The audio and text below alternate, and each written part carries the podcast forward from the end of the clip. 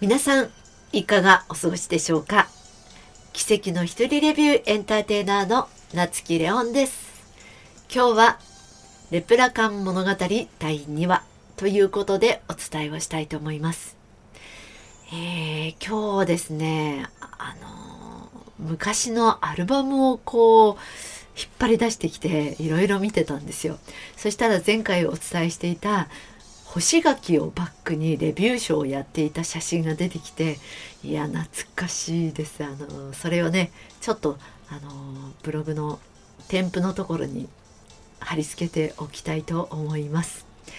えー、そんな感じでお仕事をして、えー、不動産屋さんの方でねアルバイトもしながらあのショーのお仕事があればお仕事をするっていうような感じでね生活をしてたんですけど結構あのホテルのうん、パーティーのお仕事とかも結構いただいていたので、えー、忙しくさせていただいておりました。で3ヶ月も経たないうちに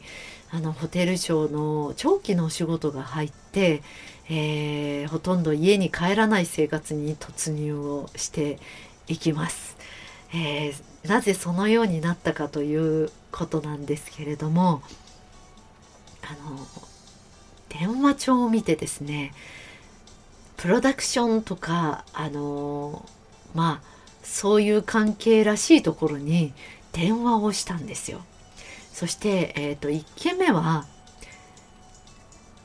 電話がかかんなくって2件目は資料を送ってくださいって言われてでその3件目にかけたところからのお仕事だったんですけれど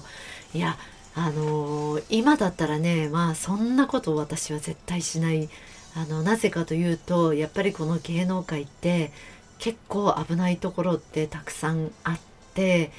えー、やっぱり知り合いの紹介だとかやっぱり身元が分かるところじゃないと本当にね危険だったりするんですよ。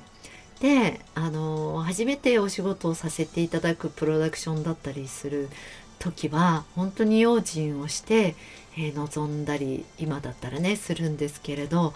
あのー、まあたまたま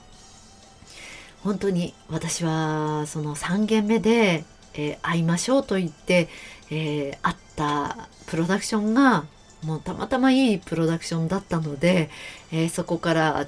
つながってね、え地方のお仕事という感じで、えー、すぐね決まっちゃったんですけれど本当に運が良くて守られていたんですよ。いやこんなことって、ね、普通ないんですよね。いやあのその時にあのチーム名は何ですかって言われて、えー、まだ全然チーム名なんて決まってなかったんですけどたまたまこう辞書を開いていて、まあ、2人で結成をしたので2人の名前が R から始まったのでそこで始まる単語をこう辞書で英語で調べていたら宝物をたくさん持っているというレプラカンというね、えー、文字がちょっと気になっていたところだったので、えー、思わず「レプラカンです」って答えてまあそこからレプラカンというチーム名になったということなんですけれどはい。